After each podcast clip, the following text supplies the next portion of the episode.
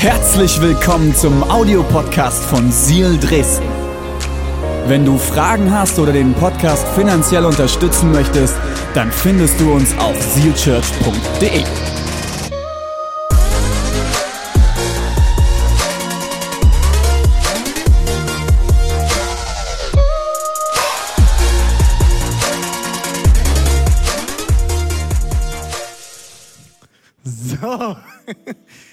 kurzer Trailer.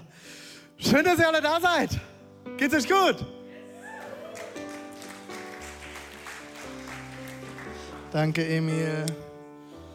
Okay. Ich habe am Anfang ein paar gute Sachen, aber an der Stelle noch herzlich willkommen auch an Halle und Dresden. Schön, dass ihr mit da seid. Wunderschönen guten Morgen. Wir haben Donnerstag in Dresden, war wunderschön. Wir hatten ein Unternehmertreffen, wo ich mit eingeladen war im Taschenberg Palais. Das ist so das, also in Leipzig wäre es das Steigenberger, also so das richtig schöne Hotel. War richtig schön. Hab mit vielen Leuten genetzwerkt, war echt genial. Ähm, ich habe am Anfang ein paar echt coole Sachen. Und zwar ähm, haben wir das Foto. Ah, könnt ihr es einigermaßen sehen? Die Ida Gelke ist finally da. Wir sollen euch alle ganz, ganz lieb von Reimer und Uschi grüßen. Äh, sie ist am 10. August geboren worden, ist topfit und wie ihr seht, auch Reimer sieht gut aus. Er hat's überlebt, äh, Uschi sowieso immer. Ähm, äh, genau, die kleine Familie erholt sich gerade und ähm, ist online mit dabei. Ganz, ganz liebe Grüße an Familie Gelke und vor allem ganz liebe Grüße von Familie Gelke an euch. Wir freuen uns alle, Ida bald persönlich kennenzulernen. Dann äh, möchte ich ganz herzlich willkommen heißen bei uns heute im Gottesdienst vor Ort den Willi und den Joel Cornelsen. Steht doch mal kurz auf. Ich weiß, das ist immer ein bisschen awkward. Ähm Aber Willi, wenn deine Töchter hier auf der Bühne stehen können, dann kannst du auch kurz mal aufstehen. Willi ist der Papa von Diana und von der Sina, die hier vorne gestanden haben, unter anderem und von ganz vielen anderen Kindern. Eine sehr große Familie und die Familie Cornelsen lebt in Uganda seit einigen Jahren und arbeitet mit einer Organisation zusammen, die nennen sich Helping Hands, mit denen wir auch seit einigen Jahren unterwegs sind und regelmäßig spenden. Und es ist uns eine totale Ehre, dass ihr heute da seid.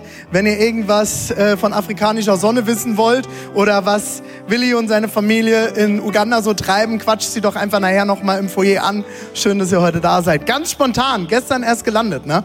Das ist echt verrückt. Hat das alles geklappt jetzt hier? Und wann fliegt er wieder heim, Willi? In zwei Wochen. Müsst ihr dann irgendwie in Quarantäne? Nee, perfekt, super, so muss das sein. Sehr schön. Ja, da gab es ja dieses Jahr schon so ein paar Horrorstories mit Uganda und äh, Familie äh, Cornelsen, die schon mal in Quarantäne sein musste und alles. Da haben wir schon einiges erlebt. Gut, ich spreche ein Gebet und dann starten wir in die letzte Predigt der Predigtserie rein. Seid ihr ready? Habt ihr Bock? Ja, drei Leute, das ist gut. Jesus, ich danke dir, dass du heute Morgen da bist. Ich danke dir, dass du zu uns reden willst. Ich bete, dass du jetzt unsere Herzen vorbereitest, Jesus. Und dass das hängen bleibt, was hängen bleiben soll. Und dass du zu uns sprichst, Jesus. Danke dir, dass du was Gutes für uns hast heute Morgen. Wir lieben dich. Amen. Amen. Vielen, vielen, vielen Dank für diese wundervollen heiligen Töne.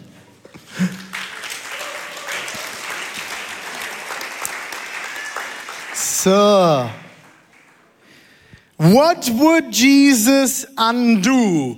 Mittlerweile sollte es hoffentlich jeder mitgekriegt haben. WWJD, die alten Bändchen. Wer sie nicht kennt, fragt einen Steve, der kennt die noch. Äh, Diana hat bestimmt auch noch zwei daheim. noch als T-Shirt und alles, gell? direkt neben der Feiert Jesus CD. Ziehst du dann einmal pro Woche an und machst Worship, ja? WWJD, what would Jesus do? Was würde Jesus, also es ist eigentlich sächsisch, haben wir schon mal gehabt vor ein paar Wochen, was würde Jesus tun? Äh, weil im Sächsischen gibt's kein T und kein K und kein P. Ähm, äh, wir haben das umgemünzt in was würde Jesus rückgängig machen? Was würde er lassen? Was würde er verändern? Und das ist die Predigtserie gewesen. Wir haben uns ein paar Themen angeschaut über Worship und äh, verschiedenste Sachen. Heute möchte ich das Ganze beenden mit dem Thema, was würde Jesus rückgängig machen?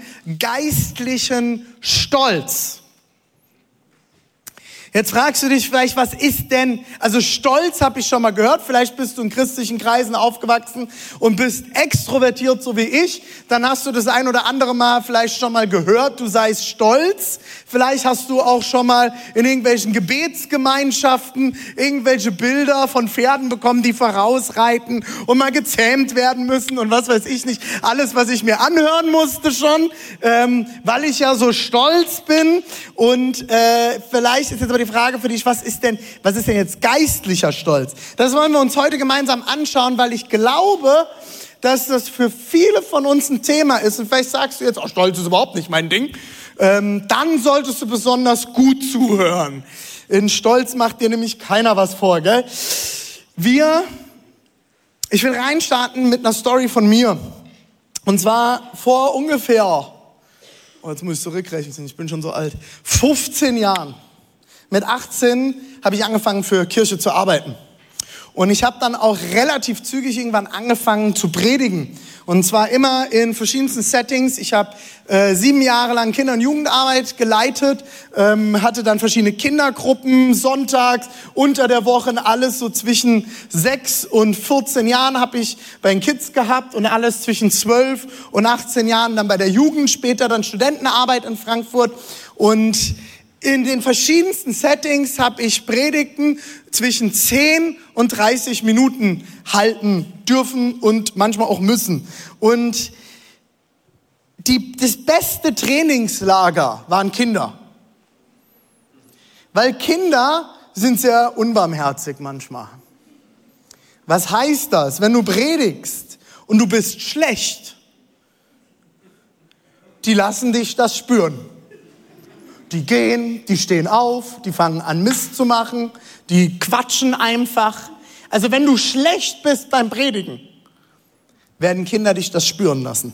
Und ich sage auch immer, was du Kindern erklären kannst, wirst du auch einem Erwachsenen erklären können irgendwann mal. Das heißt, es war meine härteste Schule. Jugendliche ist schon ein bisschen einfacher manchmal, kommt auf die Jugendlichen an. Ich hatte die verhaltenskreativen Jugendlichen. Es waren alles Jugendliche, die nicht, die aus nicht christlichem Elternhaus kamen, die ähm, alle keine christlichen Kontext hatten. Ich habe mit denen Musik gemacht, die durften auf unserer Anlage Hip Hop machen, was meine totale Lieblingsmusik damals war, nicht. Und ähm, äh, und ich habe gesagt, ich darf euch dafür was von Jesus erzählen. Und dann habe ich immer eine Predigt vorbereiten sollen war der Auftrag von, äh, an mich von meiner Pastorin. Und äh, die ersten zwei Jahre und jeder, der irgendwie Reden halten lernen möchte, empfehle ich euch, das genauso gleich zu tun. Ich habe am Anfang jede Predigt zwei Jahre lang Wort für Wort für Wort ausgeschrieben, weil man am Anfang kein Gefühl hat für das, was man labert. Und dann habe ich alles ausgeschrieben, Wort für Wort. Und dann musste ich das meiner Pastorin vorlegen. Und dann ist meine Pastorin hingegangen mit einem Rotstift und hat Sachen rausgestrichen. Also mal geschweige denn von meiner Rechtschreibung, aber ihre war auch nicht gut, von daher war das nicht wichtig. Aber die hat einfach komplette Blöcke. Die hat mir komplette Blöcke aus meiner Predigt rausgestrichen. Und dann hat sie mir das wieder hingelegt. Und ich weiß nicht, wie es dir gehen würde. Aber einer Persönlichkeit wie mir. Ja, ich habe mich total gefreut. Endlich Korrektur. Endlich jemand, der mir Feedback gibt. Endlich jemand, der das, wo ich mein Herz reingesteckt hat, auseinanderpflückt und mit Rot markiert. Halleluja. Also sie hat keine Markierungen gemacht, wo ich besondere Betonungen machen soll. Sie hat mir komplette Sachen weggestrichen. Und ich saß dort schon mit hochrotem Kopf. Warum streifst du mir hier jetzt alles weg? ist alles zu viel. Das ist nicht zu viel. Das ist mein Herz. Ich habe da mein Herz reingesteckt.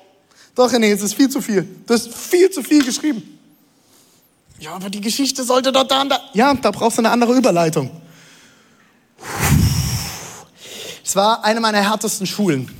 Über Jahre. Zwei Jahre lang. Jede Woche zwei bis drei Predigten. Ich hatte schon immer eine Gabe zu reden. Aber predigen lernen ist bis heute eine sehr, sehr harte Schule. Das hat mich damals ganz schön in meinem Stolz gekratzt.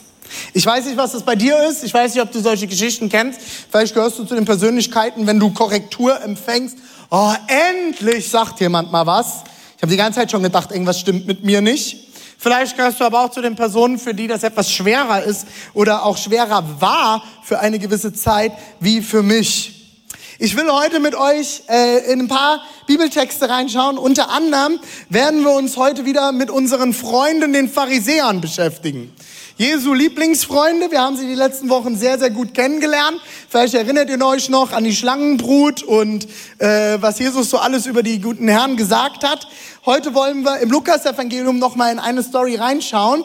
Vorneweg will ich noch mal sagen, die Pharisäer, okay, wenn du die letzten Wochen nicht da warst und den Podcast noch nicht gehört hast, was du dann noch tun solltest, ähm, dann will ich dazu noch mal erklären, die Pharisäer waren die Schriftgelehrten des Volkes. Sie waren liebevoll gesagt, die Besserwisser des Volkes. Sie wussten alles, die kannten die 613 Gesetze, die in den Büchern Mose niedergeschrieben sind, kannten die Jungs auswendig. Du hast sie fragen können und sie haben dir von den 613, ich bin ja froh, dass ich weiß, dass es 613 Gesetze waren, aber frag mich nicht, was welches Gesetz ist. Aber da standen ganz, ganz viele Regelungen für das Zusammenleben des Volkes Israel miteinander und mit Gott niedergeschrieben und die Jungs kannten die auswendig. Man geht davon aus, dass die Pharisäer mit zwölf Jahren die ersten fünf Bücher Mose auswendig kannten. Ich weiß nicht, wie viele Bibelverse du auswendig kannst. Ich bin nicht christlich aufgewachsen, somit nicht in der Sonntagsschule, Kindergottesdienst oder sowas gewesen und habe einen Bonbon gekriegt, wenn ich einen Vers auswendig gelernt habe. Ich kann nicht viele Verse auswendig. Ich versuche immer wieder, da dran zu bleiben. Aber diese Jungs kannten mit zwölf Jahren die ersten fünf Bücher Mose auswendig. Also die wussten Bescheid. Wir schauen mal, was Lukas schreibt. Lukas 18, die Verse 9 bis 12. Seid ihr bei mir? Dann let's go. Jesus erzählte ein weiteres Gleichnis. Er wandte sich damit besonders an die Menschen, die selbstgerecht sind und auf andere herabsehen. Zwei Männer gingen hinauf in den Tempel, um zu beten. Der eine war ein Pharisäer, der andere ein Zolleinnehmer. Selbstsicher stand der Pharisäer dort und betete, ich danke dir, Gott, dass ich nicht so bin wie die anderen Leute. Halleluja. Kein Räuber, kein Betrüger, kein Ehebrecher und auch nicht wie dieser Zolleinnehmer da hinten. Ich faste zwei Tage in der Woche und gebe von allen meinen Einkünften den zehnten Teil für dich. Kommt noch was? Nee. Stimmt, ist zu Ende. ist immer, wenn ich da, hier, ist der Schluss. Wie betet der Kerl? Er steht dort am Berg, neben ihm steht der Zolleinnehmer. Okay, Zolleinnehmer. Ich habe euch erklärt, wer die Pharisäer sind, okay? Zolleinnehmer.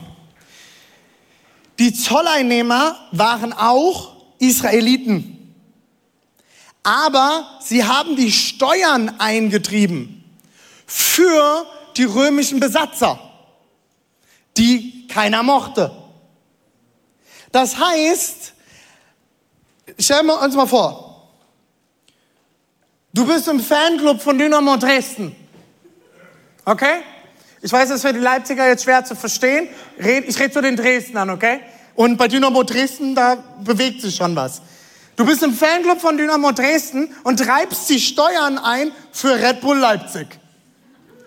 Uh, das ist hart, ne? Also Dynamo Dresden, Traditionsverein, seit Jahren Traditionen Teil von Dynamo Dresden. Und weil es dort gut Geld gibt, gehst du zu Red Bull, also Rasenballsport, Entschuldigung, Rasenballsport Leipzig und treibst Steuern für den Rasenballsport Leipzig ein, dem das Stadion von Dynamo Dresden gehört. Also nicht offiziell. Ich glaube, unter den Dresdnern Fans würdest du ein Problem bekommen. Und da kannst du noch so das Trikot anhaben. Da kannst du noch so gut aussehen. Du treibst Geld für den Feind ein. So, und jetzt sind die Zolleinnehmer noch hingegangen. Sie haben nicht nur das Geld genommen, was die Römer gesagt haben, dass sie sich nehmen sollten, sondern sie haben sich noch mehr genommen, um sich schön die eigene Tasche voll zu machen. Das heißt, sie haben ihr eigenes Volk, von ihrem eigenen Volk haben sie die Steuern für die Besatzungsmacht genommen und haben von ihrem eigenen Volk sogar noch mehr genommen, damit sie eine schön dicke Tasche kriegen. Jetzt könnt ihr euch vorstellen, wie beliebt diese Zolleinnehmer waren. Sehr beliebt, oder? Seid ihr wach? Seid ihr da? Die waren sehr beliebt, oder? Wahrscheinlich nicht. Jetzt ist aber ja das Interessante, wenn du dir den Pharisäer anschaust. Der Pharisäer steht dort, wenn du zum Tempel gelaufen bist, musstest du, wie es dort steht, einen Berg hochlaufen. Und jetzt ist der Pharisäer wahrscheinlich relativ parallel zu dem Zolleinnehmer einen Berg hochgelaufen. Die kan den Zolleinnehmer kannte man, weil das ist ja so der Verhasste des Volkes gewesen. Und dann fängt dieser Pharisäer lauthals an zu beten. Jetzt stell dir mal vor, der Steve fängt an, hier aufzustehen. Während des Gottesdienstes, stiller Moment im Worship, okay? Oder sagen wir mal auf dem Weg hierhin, unten auf dem Vorhof, unten, ihr werdet eingecheckt für eure Tickets und Steve stellt sich nebendran, oh Herr, danke, dass ich nicht bin wie diese Brut, die so spät kommen zum Gottesdienst heute Morgen.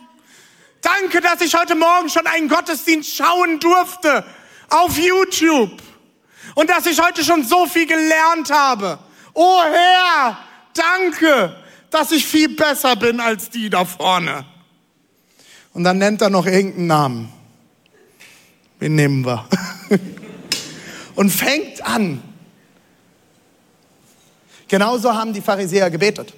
Es gibt eine Bibelstelle, wo Jesus sagt, wir sollen zu Hause in Ruhe alleine beten. Und es gibt immer eine Riesendiskussion über diese Bibelstelle. Ja, man soll jetzt nicht laut beten. Nein, es geht um diese Pharisäer, die sich an die Straßenecken gestellt haben und die ein ganz großes Problem haben.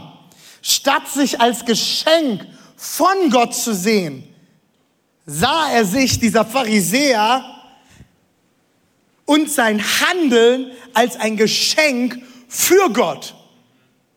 Er hat sich nicht als Geschenk Gottes gesehen. Ich bin ein Geschenk Gottes, das, was ich habe, was ich kann, dass ich auswendig lernen kann, dass ich es hinbekomme, bestimmte Gesetze zu befolgen. Das ist, weil Gott in mir ist und ich ein Geschenk von Gott habe, ein Geschenk von Gottes bin. Nein, er sieht sich als ein Geschenk für Gott und hängt es auch noch um den Hals. Mit einem Riesenschild draufstehen, schaut her, wie gut ich bin. Das ist geistlicher Stolz. Und ich glaube, jeder jetzt hier würde sagen, ja, das ist eindeutig, René, nicht mein Problem. Geistlicher Stolz baut drei Dinge in unserem Leben. Und wenn du das in deinem Leben siehst, irgendeins von diesen Dingen, vielleicht ist es doch ein Thema.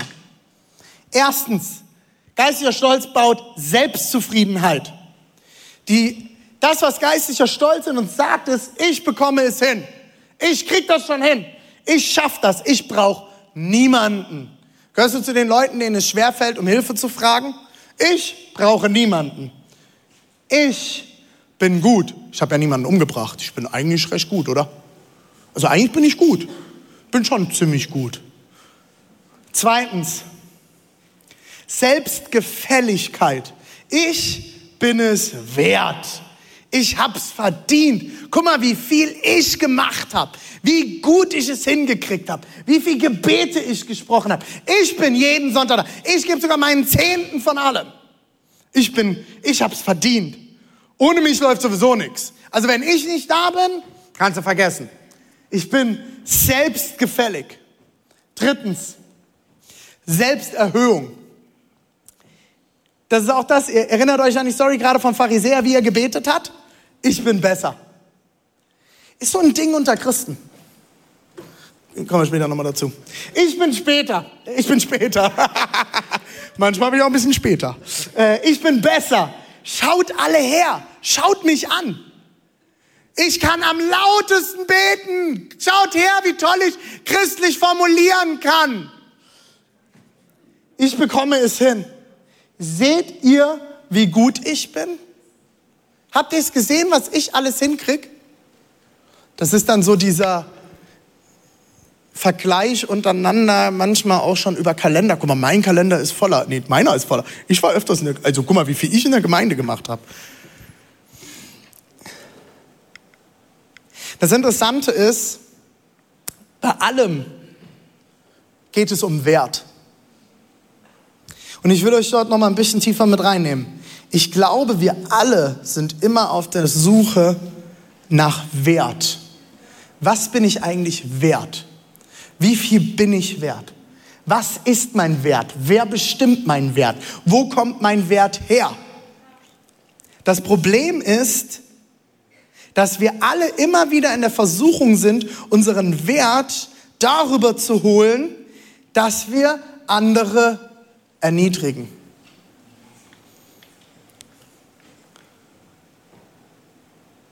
Unsere Geschichte ist über Jahrhunderte voll davon. Jegliche Unterdrückung, egal in welcher Form, ob wegen Rasse, Hautfarbe oder irgendetwas, ist immer geboren darin, dass sich irgendjemand über irgendjemanden erhöht hat. Dann sagst du, ja gut, das ist nicht mein Problem. Was ist Lästern? Habt ihr euch mal überlegt, warum Trash-TV funktioniert? Auf Deutsch Müllfernseh? Also der komplette Sender RTL 2? Habt ihr euch das mal gefragt? Wieso funktioniert so ein oh, wie der Bachelor? Germany's Next Topmodel, die wievielte Staffel ist der Müll eigentlich schon? Ach nee, also ich gucke das ganz gern. Warum? Um dir von irgendeiner Blöd sagen zu lassen, du siehst aus. Ja, ihr lacht jetzt. Schaut euch doch mal dieses, diesen Müll mal wirklich mit offenen Augen an. Und ich sage nicht, als Christ darf man dich das nicht schauen. Du darfst alles als Christ.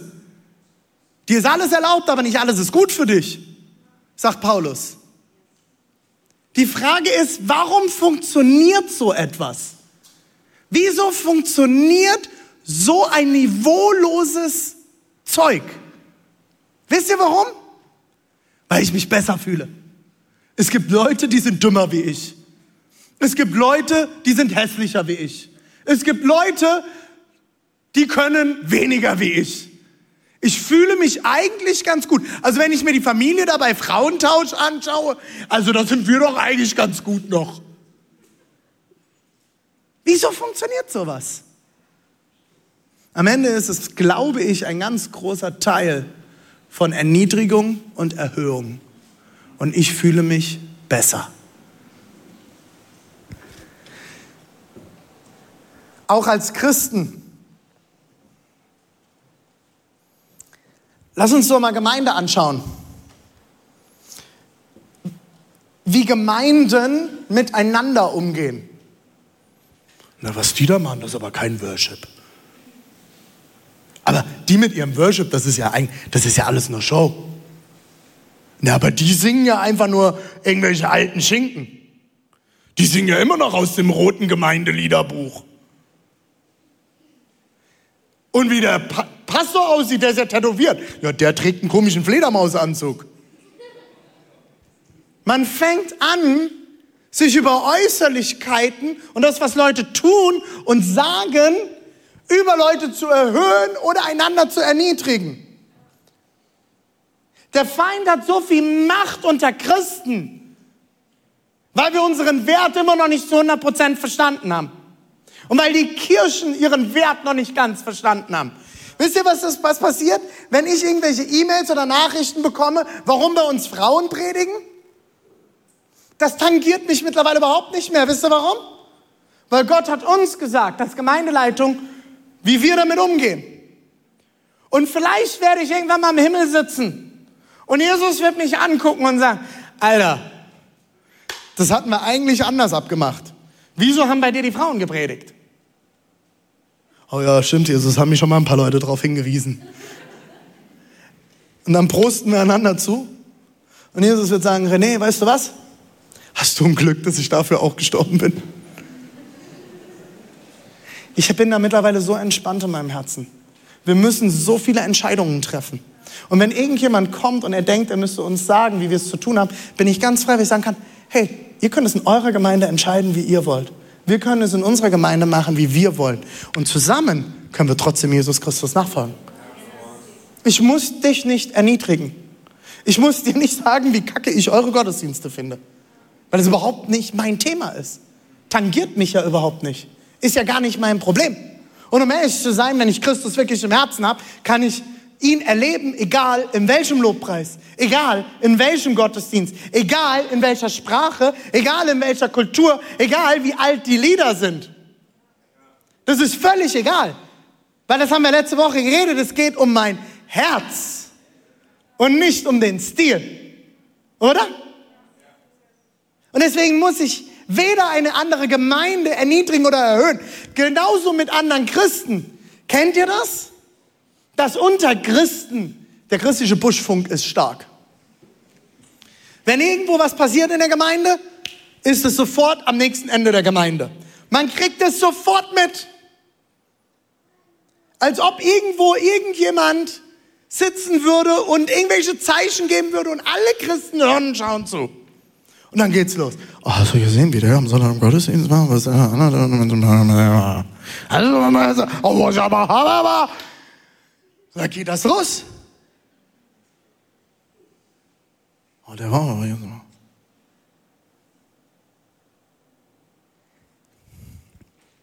Achtung.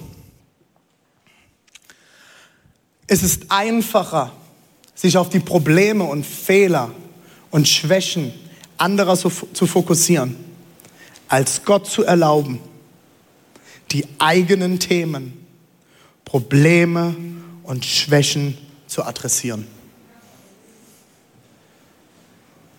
Es ist einfacher, sich auf die Probleme, Fehler und Schwächen von anderen zu fokussieren, als Gott zu erlauben, die eigenen Themen, Probleme und Schwächen zu adressieren. Es ist so viel einfacher, über andere zu reden, über andere herzuziehen. Ich frage mich manchmal, die ganzen Trolls, die auf Social Media unterwegs sind und denken, sie müssten die Gemeindepolizei spielen. Wenn die mal alle anfangen würden, genauso wie sie äh, Shitstorms verwalten in den sozialen Medien, mal diese Kraft und Energie dort investieren würden, dass Menschen Jesus kennenlernen, ich glaube, der Westen wäre geretteter. Aber dafür muss ich offen sein und ich, dass Gott mein Herz erreichen kann. Aber ganz schnell bin ich so viel mit anderen beschäftigt, dass ich gar keine Zeit, keine Kraft, keine Energie mehr habe, dass Gott an mir arbeiten kann. Meine Gedanken, meine Gespräche, das, mit dem ich mich fülle, kümmert sich mehr um andere als um mich selbst. Wenn deine Gespräche mit deinen Freunden sich mehr um andere drehen als um dich, solltest du dich fragen, über was du dich unterhältst und was du für Freunde hast. Wenn ich mich mit meinen Freunden treffe, dann will ich darüber reden, wie es ihnen geht und wie es mir geht und wo ich Hilfe brauche und wo sie für mich beten können, wo wir gemeinsam unterwegs sein können, wo ich Veränderungen in meinem Leben brauche, wo ich einen Ratschlag in meinem Leben brauche, wo ich jemanden brauche, der mir unter die Arme greift und nicht darüber reden, wo Diana Hilfe braucht. Ich hätte Ideen. Und Diana hat sicherlich auch Ideen für mich. Aber das muss ich mit Diana besprechen. Und mit niemandem sonst. Aber dafür muss ich offen sein, dass Gott an meinen Problemen, meinen Schwächen, meinen Themen den Finger anlegen darf. Es ist auch einfacher, sich für andere einzusetzen, als Gott an der eigenen Seele arbeiten zu lassen. Okay, Leute, ich habe das vor ein paar Wochen schon mal angeteasert. Das ist was, das beschäftigt mich seit einiger Zeit. Es ist einfacher, in der Gemeinde mitzuarbeiten und sich für andere einzusetzen und sich die Seele aus dem Leib zu predigen, die Seele aus dem Leib zu rackern, als sich mal hinzusetzen, den Mund zu halten und zu warten, dass Gott an dir etwas tun will. Und wie viele Leute kommen immer wieder zu mir und sagen, oh, ich bin so ausgepowert, ich kann nichts mehr für die Gemeinde machen. Dann hast du nicht auf deine Seele geachtet. Und das ist nicht meine Verantwortung, das ist deine Verantwortung. Weil der Einzige, der für deine Seele verantwortlich ist, bist du. Du bist der Herr deiner Zeit. Ich hatte eine Diskussion, da war ich zwei, drei Jahre im Ministry und dann habe ich, mich, hab ich im Coaching gesessen bei meiner Pastorin damals und ich habe gesagt, äh, du pass auf, ähm, ich merke, ich bin völlig an meiner Grenze. Ich weiß nicht, wie ich das alles unter einen Hut kriegen soll. Und sie fragt mich eine Frage, wer ist der Herr über deinen Kalender? Ich sage, ey, du weißt doch, ich krieg ganz viele Termine. Wer ist der Herr über deinen Kalender? Ja, aber guck doch mal, wer ist der Herr über deinen Kalender? Wisst ihr, was Kalender sind? Ja, so der ein oder andere weiß das nämlich noch nicht mal. Ein Kalender kann dir helfen, die Zeit, die du hast, sinnvoll zu nutzen. Und ich musste erkennen, ich bin der Herr über meinen Kalender. Und wenn mein Kalender zu voll ist, ist das meine Sache. Es ist einfacher, auch auf die Straße zu gehen, zu demonstrieren und sich für irgendwelche Gruppen einzusetzen. Und ich sage nicht, dass das falsch ist. Bist du an deiner eigenen Seele dran? ist es einfacher, einen Post auf irgendeinem sozialen Medium zu machen, Pray for Afghanistan. Und wir sollten für Afghanistan beten. Betest du für deine eigene Seele? Wir sollten für alle aufstehen. Und dies noch und das noch und das noch. Weißt du, womit du den meisten einen großen Gefallen tust? Wenn du Gott an deiner Seele arbeiten lässt. Und dann muss ich nicht mehr auf die Straße gehen, wenn ich mich für jemanden einsetze und andere kaputt machen. Soll ich ein Geheimnis sagen? Jesus liebt AfD-Wähler. Jesus liebt Nazis. Jesus liebt Rassisten. Das tut weh, oder? Jesus lässt die Sonne jeden Tag scheinen für Nazis. Und wisst ihr was?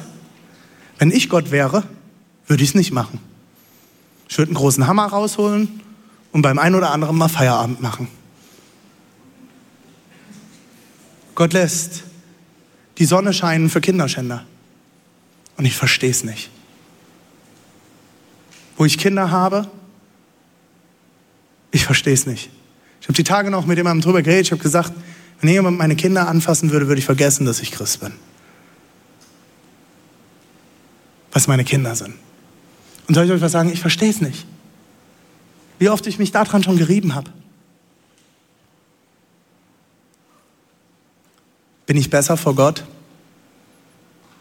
als diese Leute? Ich glaube, das muss ich Gott beurteilen lassen. Und dadurch, dass ich auf die Straße gehe und Menschen anschreie, werde ich nichts verändern. Aber dadurch, dass ich reflektiert, wohlbedacht meine Stimme einsetze und Gott an meiner Seele arbeiten lasse, mich verändern lasse. Und ich sage nicht, dass wir nicht unsere Stimme erheben sollen. Ich bin auch auf Demonstrationen die letzten Jahre gewesen. Aber am Ende werden wir nichts erreichen, indem wir noch mehr hassen, indem wir noch mehr Menschen erniedrigen und uns selbst erhöhen, sondern indem wir Menschen lieben. Und das ist schwer. Menschen lieben ist sehr schwer manchmal. Das fängt ja schon in der Gemeinde an.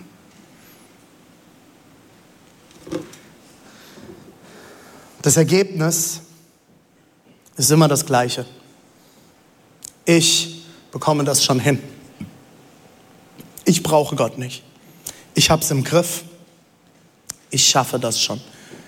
Das ist das, was die Wurzel von so viel Mist ist. Das ist geistlicher Stolz.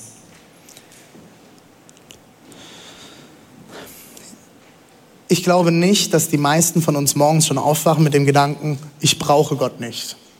Ich glaube auch nicht, dass die meisten von uns morgens aufwachen und sich vor den Spiegel stellen und sagen, oh, ich bin schon ganz schön gut, oder? Gibt es Leute, die das machen? Das sind die, die sich jetzt auch die Hände. Wielands hat mich jetzt nicht gewundert. ich glaube, dass das gar nicht das Problem von uns, von den meisten von uns ist, oder? Wir stellen uns nicht morgens vor den Spiegel. Ist ganz gut. Also das wäre jetzt eher die Mann-Variante.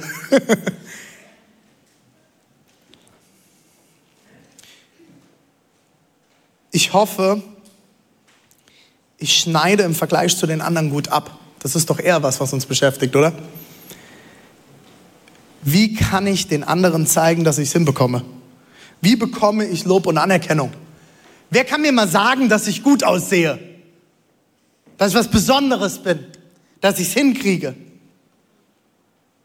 Ich saß vor Jahren bei einem katholischen Priester und ich habe mit ihm geredet und er sagte einfach noch, René, äh, nee, Herr Wagner, sagt er, wir haben uns gesiezt. Herr Wagner, was ist Ihr größter Kampf?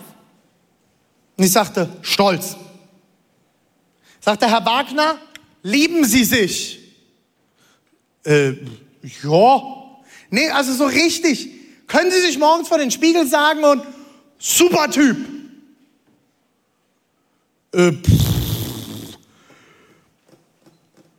Nö. Ja, da können Sie gar nicht stolz sein. Ja, aber alle sagen mir, ich bin so stolz. Was wollen Sie mir denn jetzt sagen? Dann guckt er mich an und sagt, Herr Wagner, das ist Scheinstolz. Es ist Scheinstolz. Scheinstolz. Here we go. Scheinstolz. Was ist Scheinstolz? Da schauen wir mal hin, was ist denn wahrer Stolz? Wahrer Stolz ist geboren aus einem überzogenen Selbstbewusstsein. Ich bin der, die Geilste. Ich krieg's hin. Ich hab's verstanden. Scheinstolz ist geboren im Minderwert. Ich weiß eigentlich nicht, wer ich bin. Das Interessante ist, beides hat mit Wert zu tun. Die einen überziehen ihren Wert und denken, sie sind's und kriegen es aus sich selbst hin. Und die anderen überspielen ihr Selbstwertproblem. Weder das noch das hat etwas mit extrovertiert oder introvertiert zu tun. Weder das noch das hat etwas mit laut oder leise zu tun. Ganz, ganz wichtig, das immer mal wieder zu erwähnen. Wenn du nicht weißt, wer du bist und nicht weißt, was du kannst, kannst du nicht wirklich stolz sein. Das Problem bei beidem Stolz wie, wie, sowie Scheinstolz ist, dass sich beides um mich dreht. Egal ob Stolz oder Scheinstolz, bei beiden drehe ich mich um mich. Mein Wert wird durch das bestimmt, was ich tue oder auch nicht tue. Das ist Pharisäertum. Mein Wert ist dadurch bestimmt, was ich tue. Ich bin so gut, ich krieg alles alleine hin. Oder was ich auch nicht tue, ich bin der Versager. Und dann spiele ich mich in den Mittelpunkt, um die Aufmerksamkeit zu bekommen und die Bestätigung, die mir fehlt. Schauen wir doch mal hin, was Jesus im Lukas 18 weiter sagt. Lukas 18, 13. Der Zolleinnehmer dagegen blieb verlegen am Eingang stehen und wagte es nicht einmal aufzusehen. Schuldbewusst betete er, Gott sei mir gnädig und vergib mir. Ich weiß, dass ich ein Sünder bin. Wir haben die zwei. Der Pharisäer, der brüllt, wie toll er ist. Und der Zolleinnehmer, der erkennt, dass er schuldig ist und dass er Gottes Gnade braucht. Im Vers 14 geht es weiter. Ihr könnt sicher sein, sagt Jesus, dieser Mann ging von seiner Schuld befreit nach Hause. Nicht aber der Pharisäer. Denn wer sich selbst ehrt oder erhöht, wird gedemütigt werden. Aber wer sich selbst erniedrigt, wird geehrt werden. wenn wir uns selbst eingestehen, wie leer wir sind und dass wir von uns aus nichts zu geben haben, sind wir bereit, uns von der Gnade Gottes füllen zu lassen.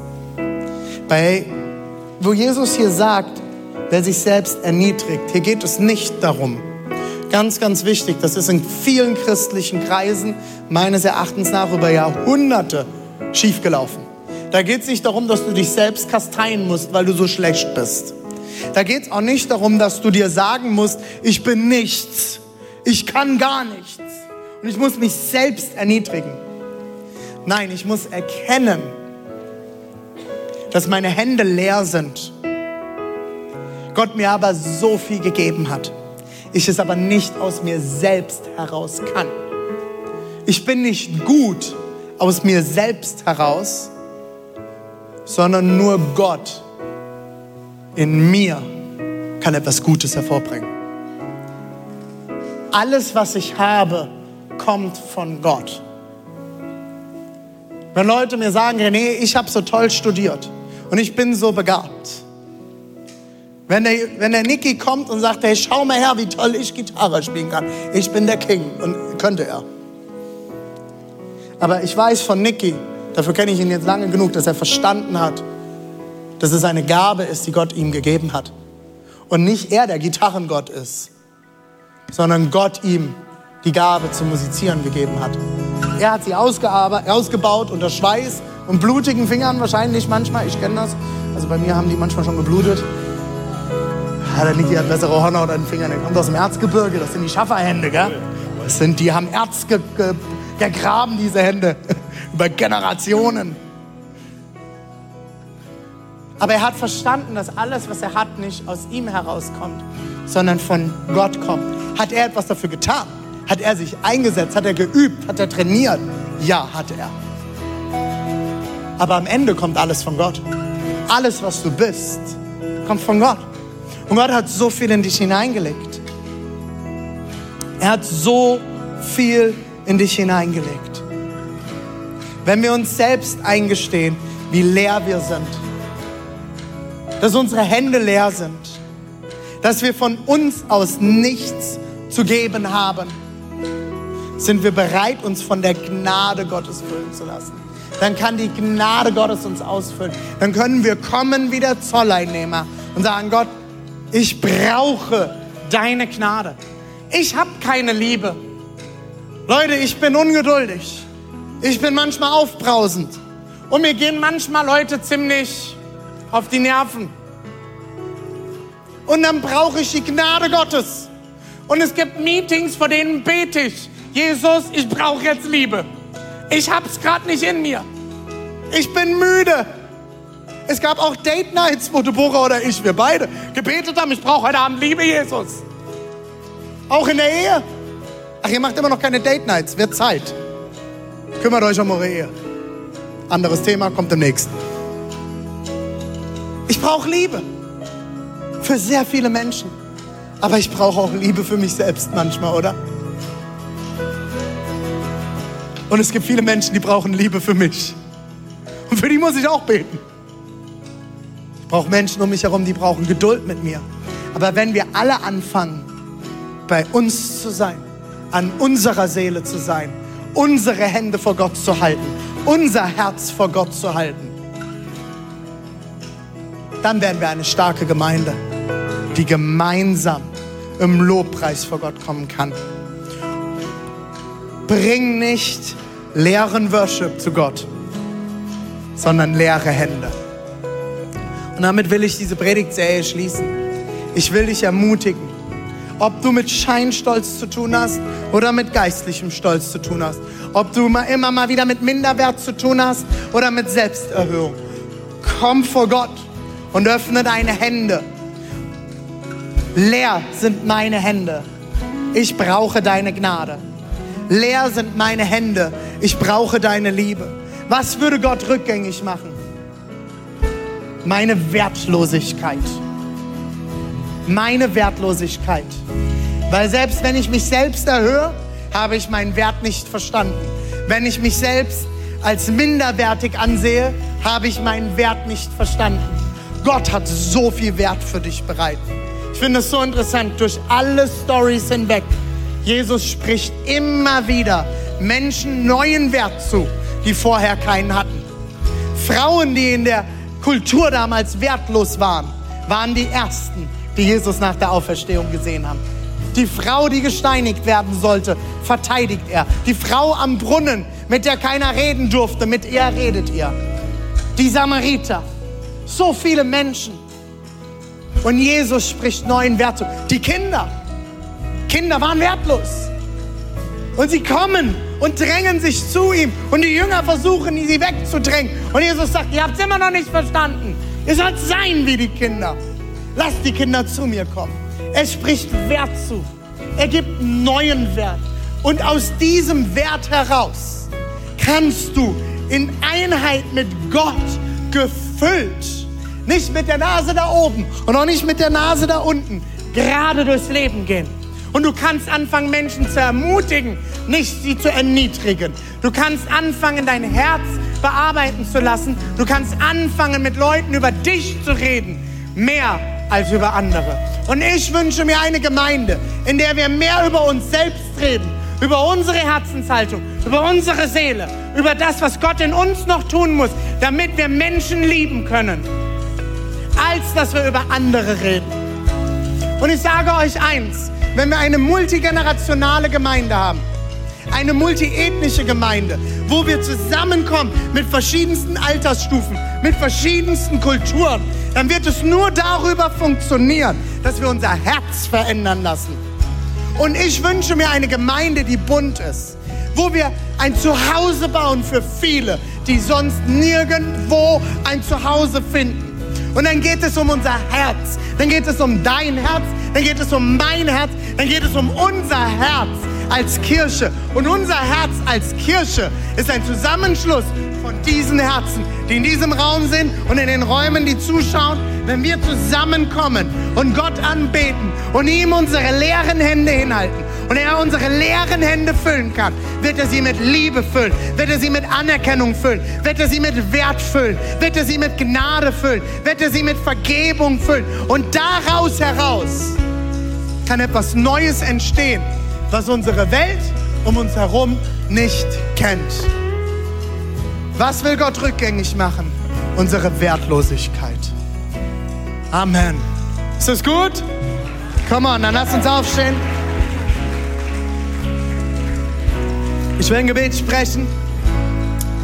Ihr könnt gerne das Licht schon mal ausmachen. Dann ist jeder bei sich. Guckt man nicht so auf die Jacke vom anderen.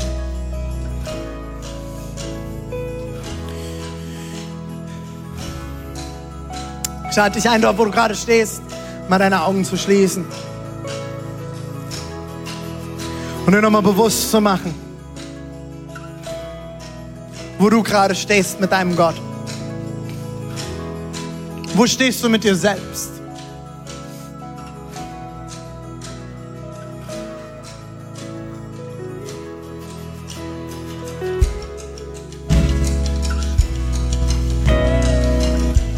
Jesus, wir kommen heute als Kirche vor dich in Halle, in Dresden, hier in Leipzig und auch online.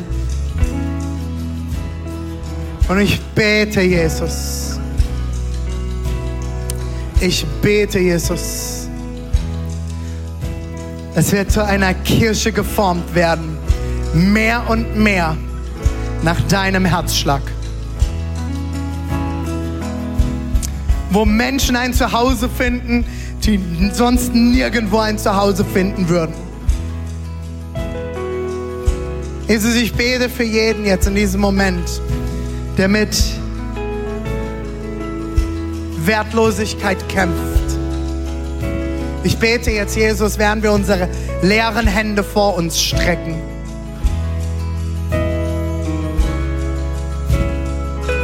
Leer sind unsere Hände, Jesus. Fülle uns. Fülle uns. Erneuere uns. Wir brauchen dich. Wir brauchen deine Gnade. Wir brauchen deine Liebe.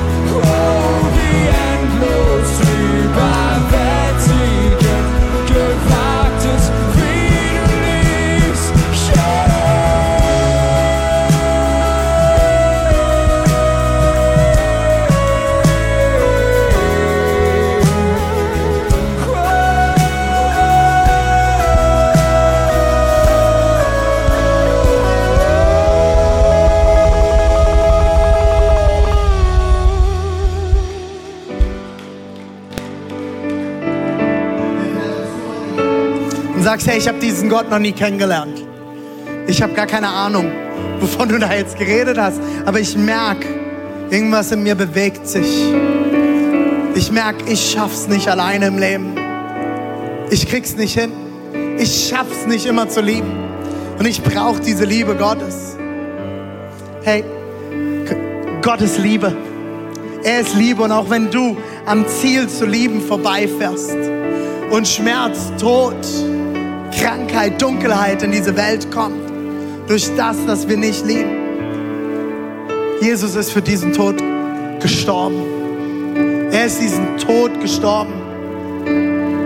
Aber er ist nicht tot geblieben. Er ist auferstanden. Er ist auferstanden. Und durch seinen Auferstehung können wir uns verankern und dürfen neue Hoffnung haben. Dürfen eine Hoffnung haben auf mehr. Dürfen eine Hoffnung haben, dass Gott etwas Gutes bereit hat. Dürfen eine Hoffnung haben, dass Gott uns annimmt und liebt. Er liebt dich. Er nimmt dich an. Dort, wo dich keiner sieht, sieht er dich. Lass uns doch einmal gemeinsam die Augen schließen. Ich weiß, heute schließen wir sehr viel die Augen, aber manchmal ist es gut. Im Moment der Privatsphäre in diesem öffentlichen Raum. Kurz bei sich zu sein. Während alle Augen geschlossen sind heute Morgen, frage ich dich, ob online, in Halle oder hier, hast du diesen Gott schon kennengelernt? Oder hast du ihn mal kennengelernt und du bist weggelaufen? Du hast ihm den Rücken gedreht und du sagst heute, ich bin hier und ich möchte diesen Gott kennenlernen. Ich möchte neu anfangen. Ich möchte, dass Gott in mein Leben kommt. Ich will seine Liebe kennenlernen. Ich will seine Gnade kennenlernen. Ich will seine Vergebung kennenlernen. Wenn du das heute möchtest, während alle Augen geschlossen sind, lade ich dich ein. Streck doch als ein Zeichen einfach mal kurz deine Hand nach oben. Ich will heute mit dir beten. Streck deine Hand einfach nach oben, wenn du heute diesen Gott kennenlernen willst oder wenn du zurück willst zu diesem Gott. Yes, come on. Ist da noch jemand? Streck deine Hand nach oben. Ja, danke. Dankeschön. Ist da noch jemand? Dann streck jetzt einfach deine Hand nach oben. Online leg einfach deine Hand auf dein Herz. Vielen Dank, ihr könnt eure Hände runternehmen. Hey Church, lass uns heute Morgen mit den sechs Leuten hier im Raum beten. Ist das gut?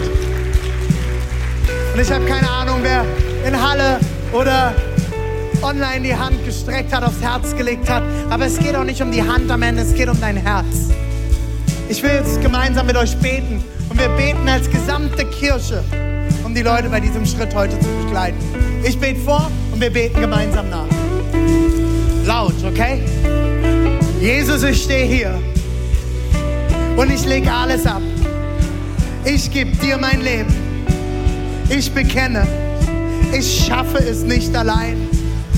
Ich brauche dich.